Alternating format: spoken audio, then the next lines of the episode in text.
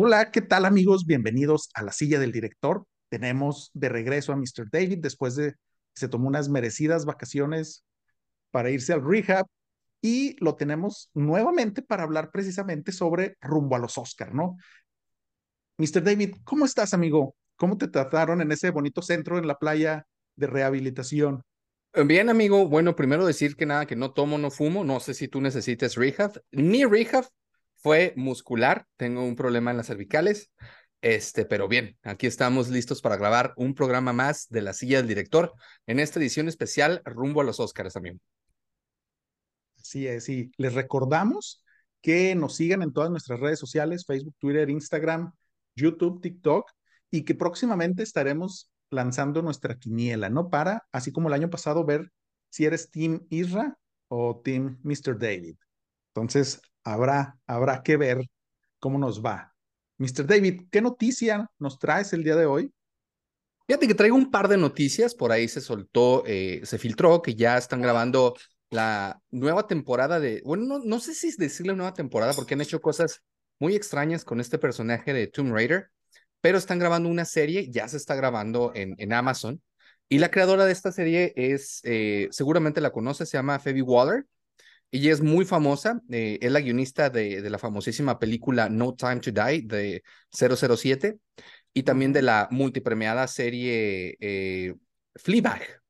Entonces, sí, ella, es la, ella es la creadora, por ahí también, también la vamos a ver actuar en la nueva película de Indiana Jones muy pronto.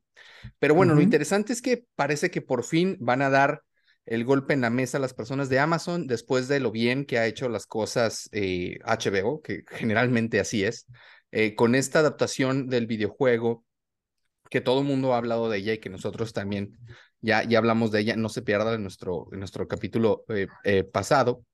Y ahora Amazon quiere hacer lo mismo con Tomb Raider, ¿no? Vamos a ver, porque quieren mezclar un poquito.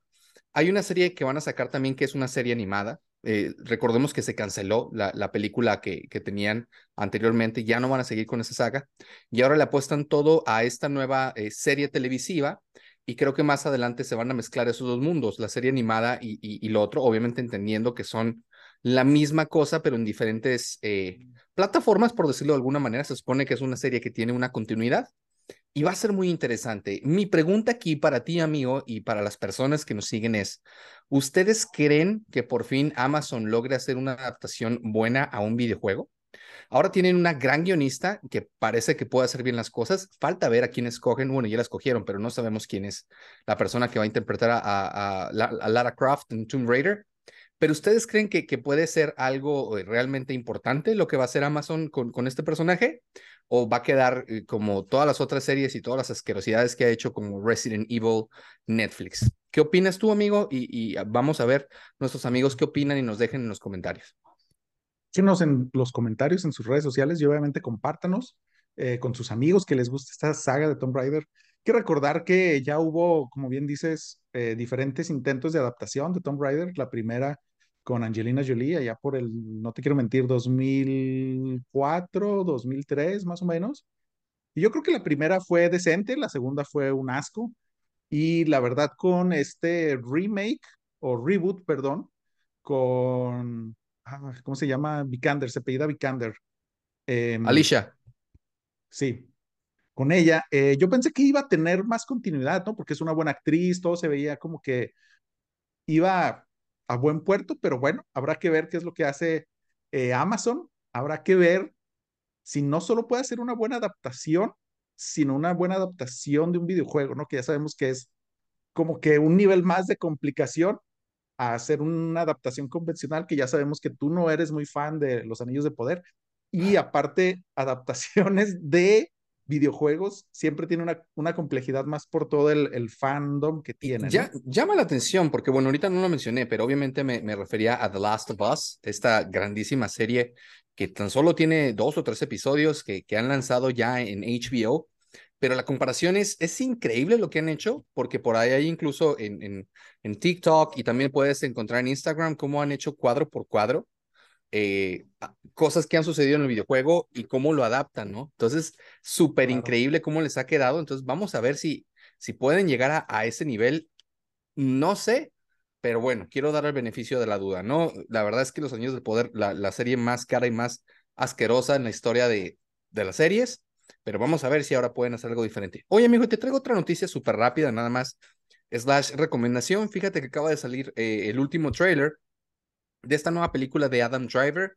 Yo no la tenía en el radar, cuando la escuché ya vi el trailer, está bastante interesante, que se llama 65. Y es un trailer donde lo vamos a ver a él de una manera que no lo hemos visto porque es una película totalmente de acción. Creo que nunca lo habíamos visto con esa fisicalidad porque incluso en las películas de Star Wars, la verdad es que lejos de cuando se quitó el pectoral y que mostró los pectorales y esta, esta escena bastante chistosa, pues realmente no lo vimos en muchas escenas de pelea porque cuando lo vimos, generalmente traía el casco, ¿no? Si no es en esta última película que también, igual que los sonidos del poder, apesta popó, eh, no lo hemos visto, ¿no? Vamos a ver qué tal esta nueva película, se ve bastante interesante. Él va manejando su nave y llega a un planeta donde hay dinosaurios y de ahí se empieza a, desarrollar esta película que se llama 65 y que muy pronto vamos a poder ver en los cines el 17 de marzo, amigo. ¿Tú ya viste este trailer?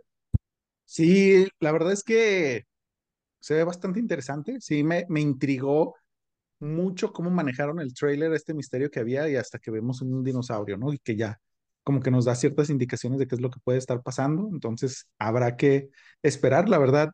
Muy no el estilo del planeta de los simios, ¿no? Ajá, sí, así, tal cual, güey, así lo sentí.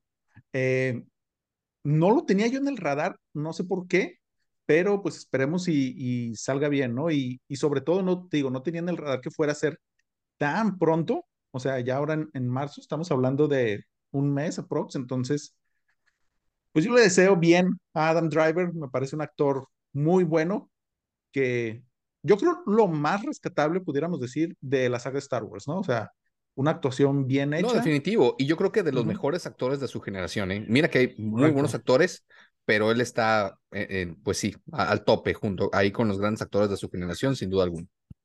Correcto, correcto. Oye, amigo, y ahora sí, pasando al tema de este programa, que estamos hablando rumbo a los Oscar, eh, queremos platicar con ustedes de las películas que están nominadas. En esta ocasión, ya, ya lo comenté en capítulos anteriores, están nominadas a Mejor Película, ¿no? Nos vamos a enfocar en este, en este sector. Son 10 películas que están nominadas este año.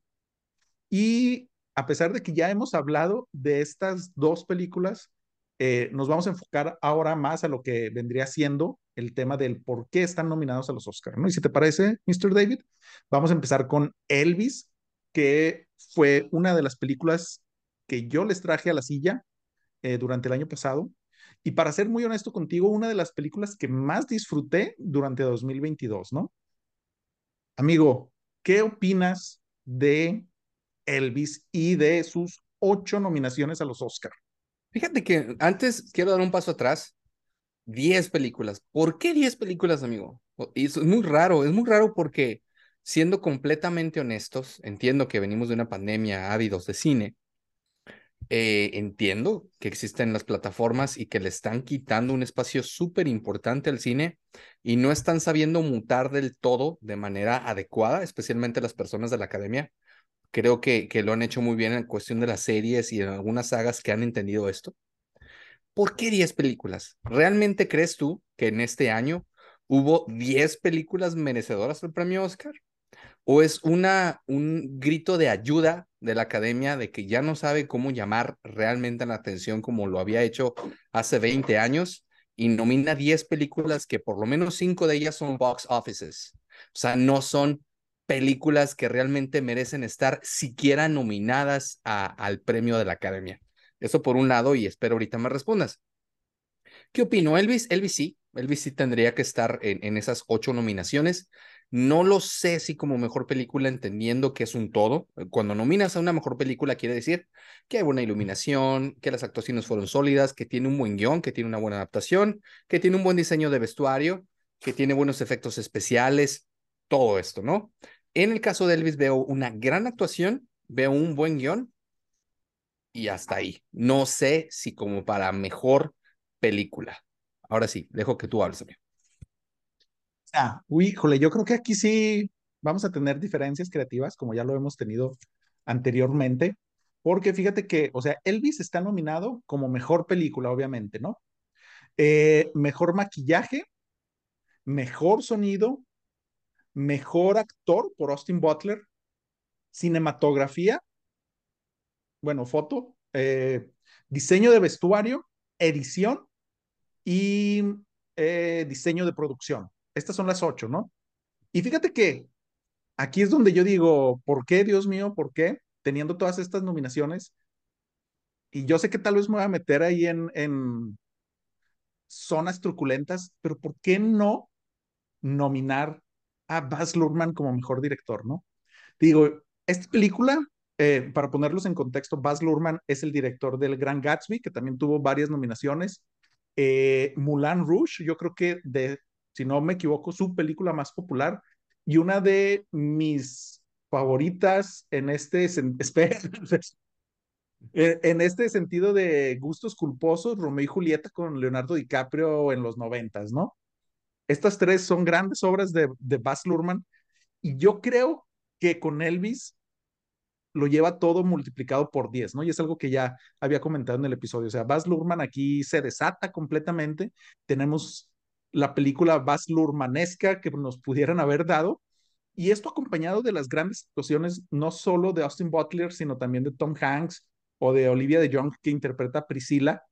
Eh, yo creo que hubieran dado lo suficiente como para nominarlo para mejor director, ¿no? Ahora, en el sentido de todo lo demás que estás comentando, yo creo que esta película tiene muchos más méritos, creo, que por lo menos dos, por no decir tres, de las películas que están nominadas, ¿no? Estamos hablando de Avatar, obviamente, Top Gun Maverick, tal vez, y...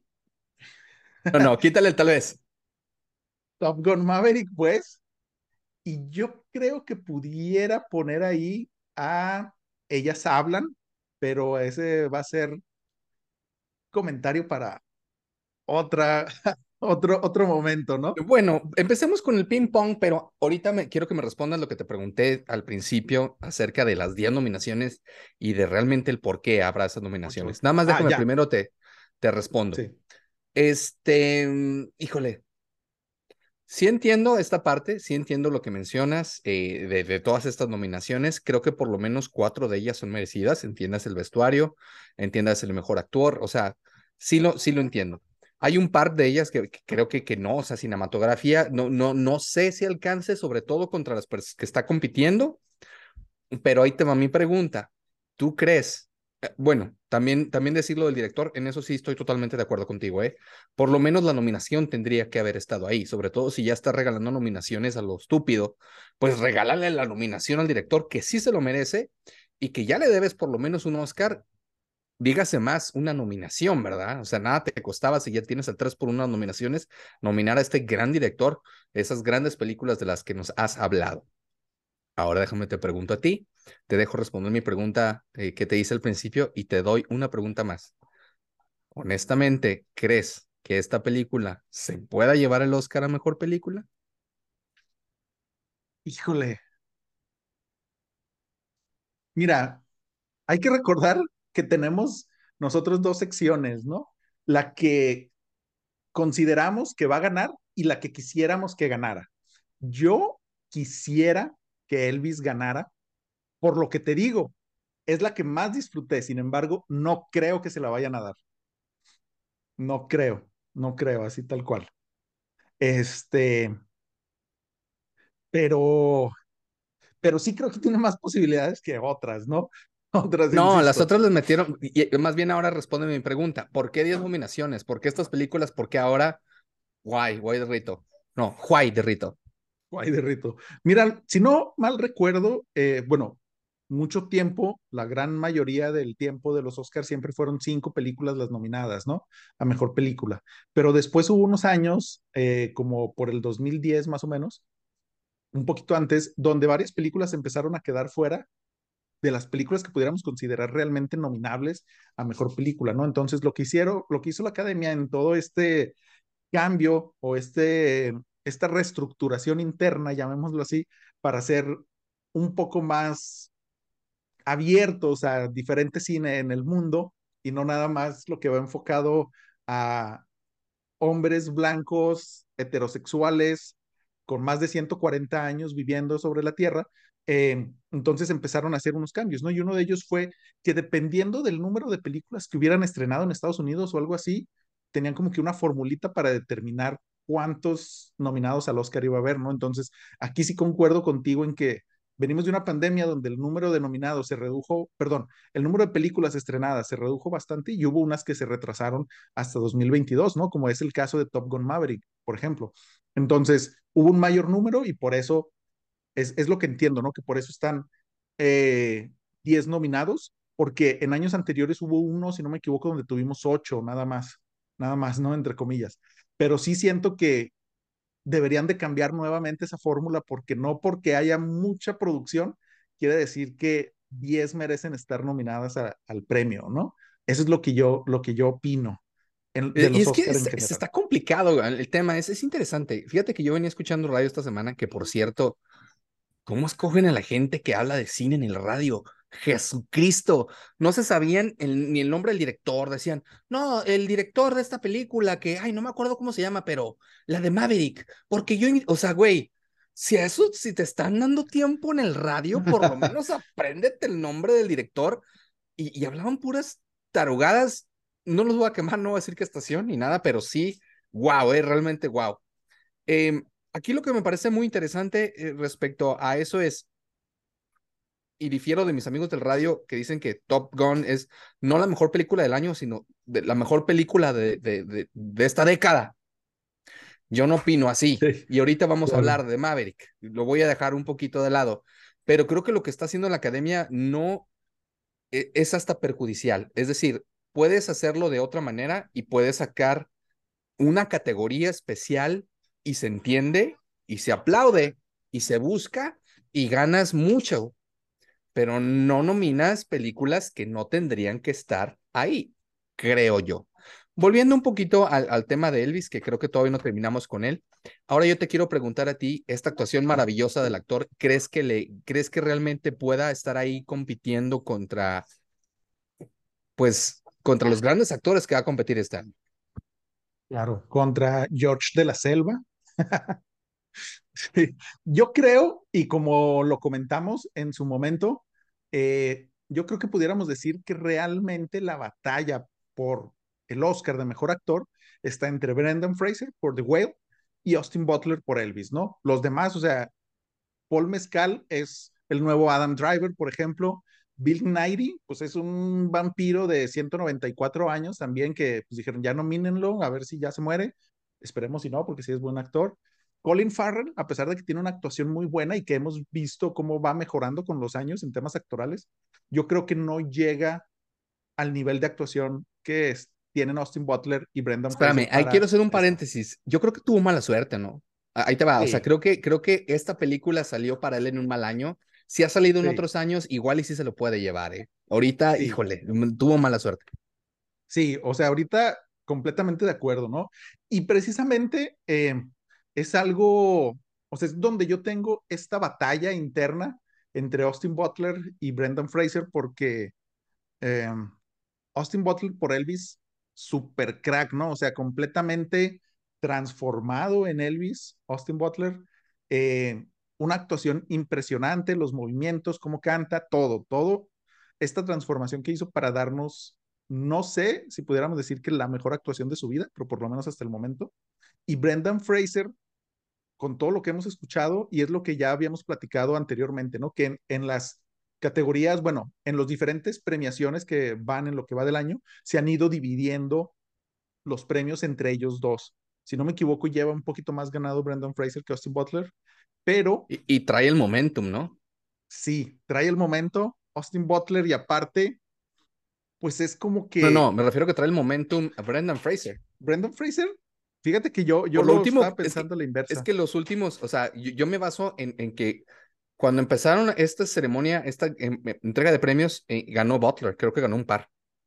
Y luego el Critics y, y el último que entregaron lo ganó Fraser. Entonces creo que el momentum lo trae Fraser. No, no quiero decir que, que vaya a ganar él, pero creo que el momentum lo trae.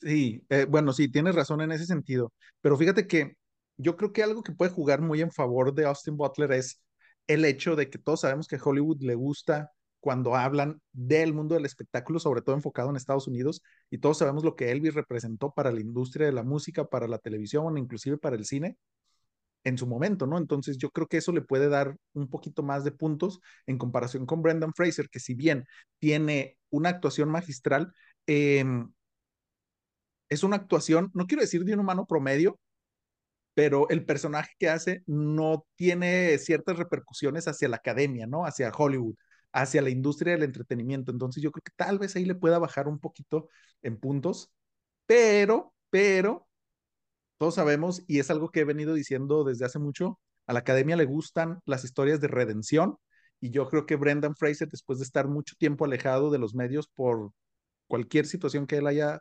elegido, el hecho de que regrese así con bombo y platillo con esta gran película, con esta gran actuación, puede ser que se lo lleve, pero... Oh. Aquí, y aquí hay una cosa bien interesante, ¿eh? dos. La primera, son actores que estaban fuera del radar de los Oscars.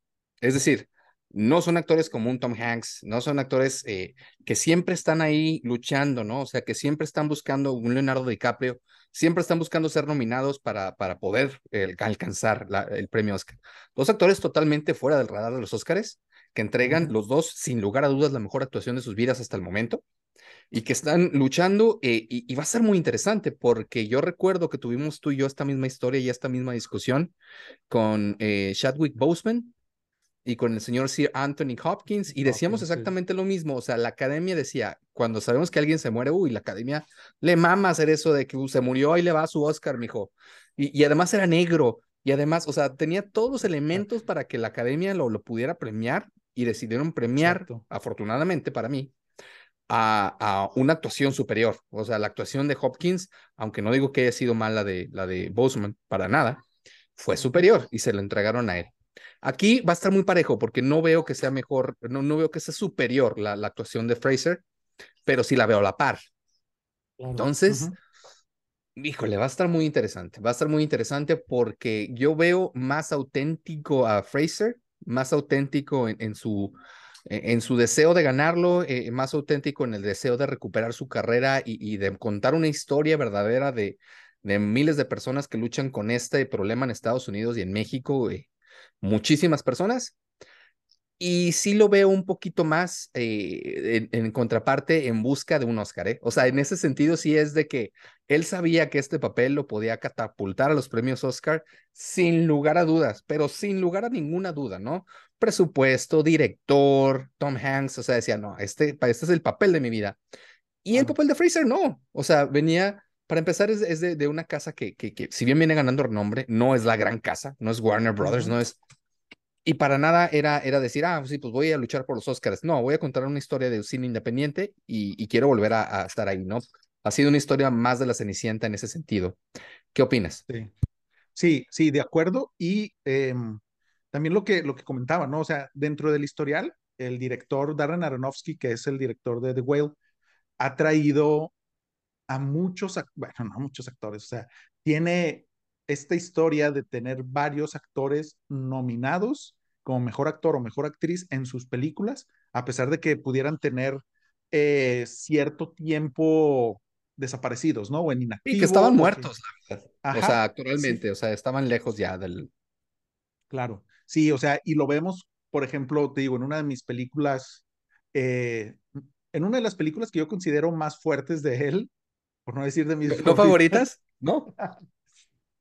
sí, sí, la verdad yo creo que está en el lugar número dos todavía, eh, con este Mikey Rourke en El Luchador.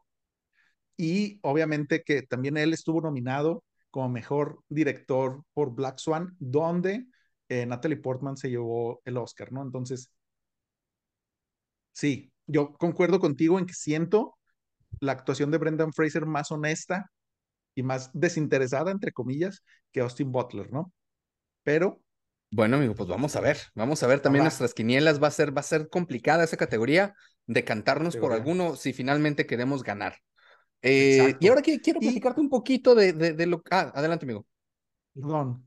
Eh, fíjate que dentro de las buenas noticias, o sea, entre comillas, que hay entre Top Gun Maverick y Elvis, es que, si no me equivoco, comparten Top Gun Maverick está nominado a seis, comparten eh, película del año, sonido y edición. Estas tres. Entonces, yo creo que edición se la daría por lo menos a Elvis. Pero ahorita ya hablaremos de Top Gun Maverick, entonces, ¿qué nos de ibas hecho, a comentar, Mr. No, David? nada, de que si te parece, vamos a, a, a platicar ahora un poquito, porque por ahí tenemos también el tiempo eh, de, de Maverick. Eh, híjole, ya habíamos hablado también, eh, si usted no ha escuchado nuestra reseña eh, de una película que sí nos gustó, por ahí por favor eh, vaya y, y, escuche nuestro episodio de, de Maverick. Obviamente to todos nuestros episodios tienen el nombre, entonces rápidamente lo puede usted encontrar.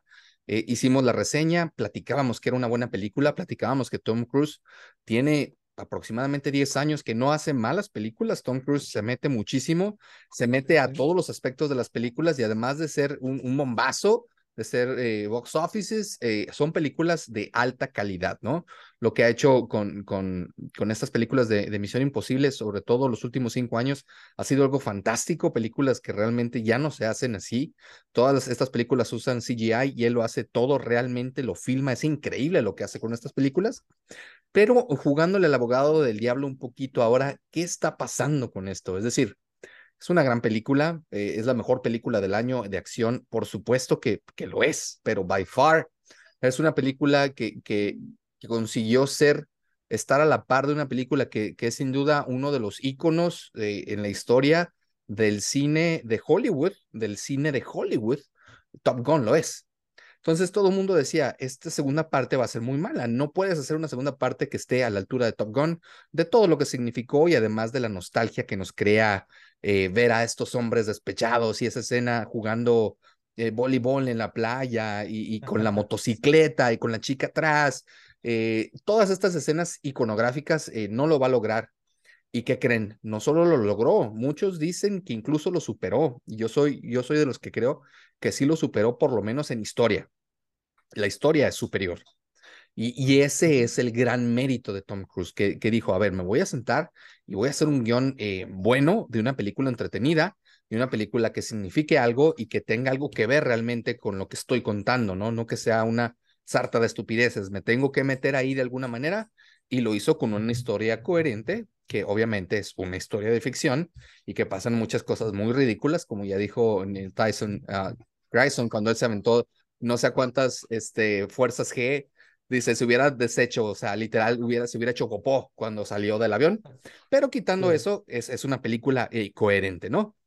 ¿Es una película que puede estar nominada como mejor película del año? Para mí, no lo es. Puede estar nominada para muchas cosas, no podría estar nominada como mejor película del año.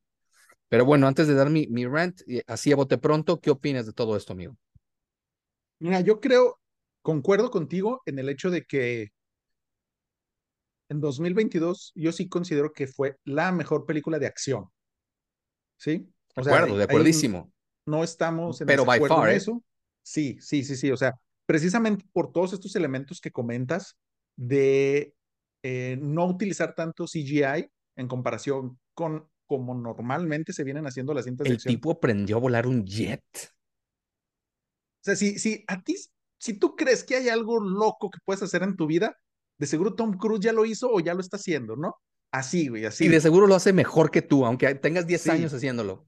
Exacto, o sea, y hay que recordar que es un señor de 60 años, ¿no? No sé cuánto tenga, pero, o sea, tú lo ves manejando un jet, aventándose en una motocicleta, bueno, esta es otra película, ¿no? Aventándose en una motocicleta por un acantilado, trepando muros, o sea, de cristal, o sea, haciendo todo este tipo de locuras que tú dices. Oye, amigo, este perdón que te un... interrumpa. Hay un pequeño clip que usted lo puede buscar, googleo, amigos. Lo invitemos a, a, a, dos cosas. Primero, si no nos sigue, síganos aquí en la silla del director.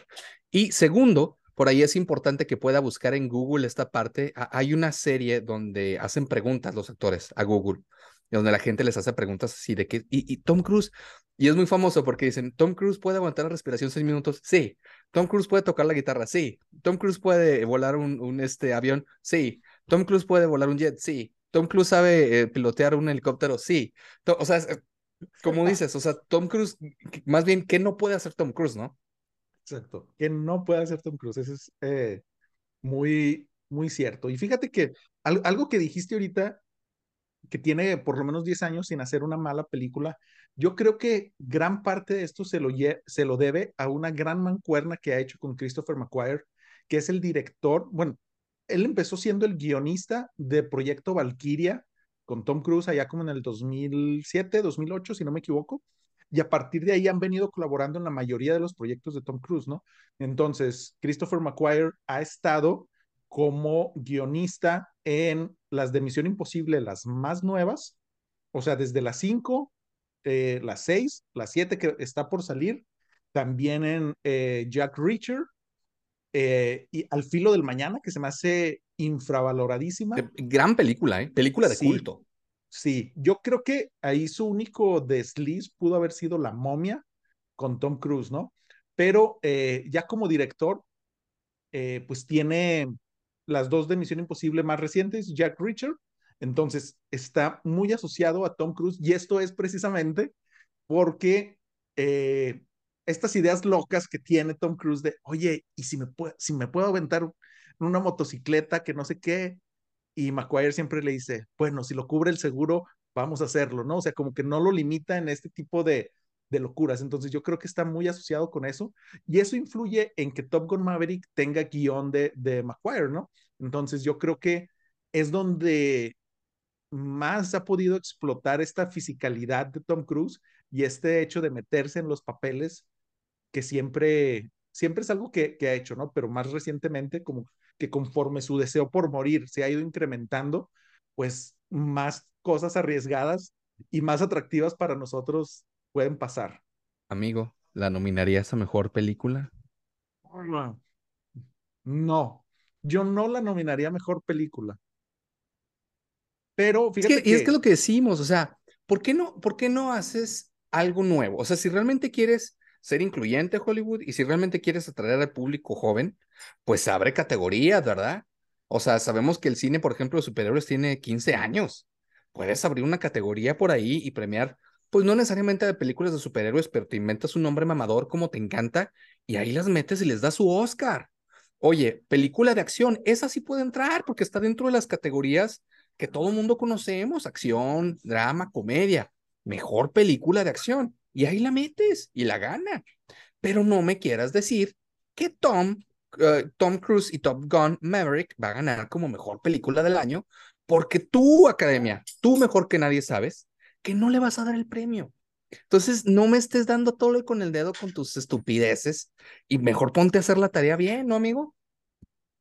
Concuerdo, concuerdo. Y ya es algo que, que platicamos también la vez pasada de que pudieran lanzar este premio como no sé, o sea, la, la más votada por el público, o sea, ese va. Y creo que pudiera competir muy bien, porque no sé si sabías, pero la Top Gun original de los 80 tuvo financiamiento por parte de, obviamente, de la Fuerza Aérea de Estados Unidos, y no dudaría que... Y reclutó un chorro de personas, ¿eh? Pero muchísimas. Exacto.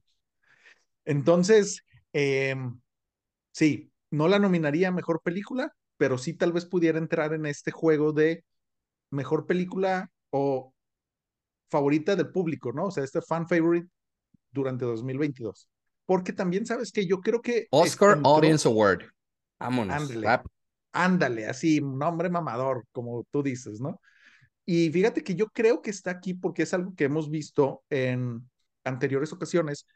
Top Gun Maverick había sido la película más taquillera dentro de Estados Unidos en 2022. Entonces, ese es como que un punto muy importante para, obviamente, la industria, ¿no? En Hollywood.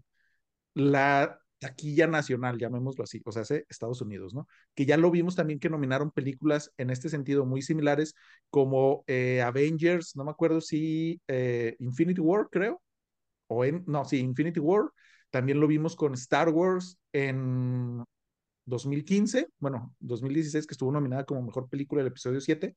¿Por qué? Porque llegó a los 900, no sé qué tantos millones de dólares en taquilla nacional, ¿no? Entonces, como que el hecho de ser la más taquillera dentro de Estados Unidos, también dicen, ah, bueno, pues vamos a nominarla, ¿no? Entonces, yo creo que esas pudieran ser algunas de las cosas que influenciaron a la nominación de esta película, ¿no? Oye, amigo, y, ya para cerrar con, con, este programa, para pasar a la segunda parte, nada más quería preguntarte también en ese sentido realmente sí creo que lo están abaratando, ¿eh? O sea, porque poner a Avatar, que bueno, Yo, a mí, yo tengo una cruzada en contra de Avatar 2 personal, yo lo sé, ya ha generado lo, lo que yo pensé que no iba a generar, sobre todo en el box office de Estados Unidos, eh, ojo con eso, porque eso sí es raro. No es en el box office mundial, es en el box office de Estados Unidos el que le está alimentando eh, este éxito de Avatar, que, que, eso es de llamar la atención y no pasa muy seguido. Generalmente estos grandes blockbusters es porque logran worldwide mucho y algo en Estados Unidos. Este es al revés, la mayoría es en Estados Unidos, ni siquiera en China ha tenido el, punch que, ha tenido en Estados Unidos. Yo no, no, no nominaría Avatar como mejor película, tiene agujeros argumentales de tercero de primaria, o sea, de, de, de, de escuela de cine, o sea, de que ellos dirían, no puedes tener este guion para una película de Hollywood, güey, o sea, la estás cagando aquí bien cañón. Y, y, y, la está nominando como mejor película, o sea, ¿estamos todos locos o qué onda? Sí, sí, sí, de acuerdo, o sea, de acuerdo en ese sentido de que, eh, pues bueno, yo creo que también en este caso no es por justificar a la academia, no merece estar Avatar eh, nominada a ninguna de Cameron. las. Ajá. O sea, ninguna, a ninguna de las, de las, ¿cómo se llaman? De las categorías, más que la de sí. efectos visuales, que por supuesto que lo tienen que ganar. Claro, sí, sí, sí, completamente de acuerdo. Pero fíjate que, eh, híjole, me da no sé qué que no esté nominada la ex esposa de James Cameron en esta ocasión, porque hay que recordar que la vez pasada que estuvo nominado por eh, Avatar, ganó la ex esposa por una película que la neta no se me hacía tan, eh, o sea, tan buena. O sea, Catherine Bigelow hizo eh, The Hurt Locker. Creo que tal vez hubo mejores películas. Ah, está año. chida Hurt Locker, pero sí, había mejores películas. Ah, pero qué bueno, qué bueno que, que no se la llevó eh, James Cameron, ¿no? Yo traigo algo contra James Cameron, no necesariamente contra Avatar, pero eh, concuerdo en que no debería estar nominada. Y fíjate que ya mi último comentario sobre la nominación de Top Gun Maverick es que el director, Joseph Kosinski, fue el director de Tron eh, Legacy, ¿no? En 2010. Y yo dije, güey, con esta película le van a dar la posibilidad de regresar a un Tron 3. Y sí, va a regresar Tron, Tron 3, pero no con él. O sea, no con él como director. Contrataron a no sé quién de antes y a Jared Leto también, ¿no? Entonces, digo, ¿en qué mundo cabe? Eso es un volado, ¿eh? Jared Leto es un sí. volado. Sí, y, y, digo, ¿en qué mundo cabe si tienes a Joseph Kosinski, que hizo la película más taquillera del 2022, y teniendo la posibilidad de contratarlo y la dejan ir? Disney nuevamente fallándonos a los fans, ¿no? Pero bueno, yo creo que hasta ahí sería todo por nuestra parte. Muchas gracias. No dejen de escucharnos martes y viernes por lo regular en Spotify, YouTube. Síganos en todas nuestras redes sociales y por aquí en algún lado de nuestra pantalla les dejaremos otros de los episodios donde hemos estado hablando de los Oscar. Mr. David, muchas gracias por acompañarnos en este programa de Rumbo al Oscar.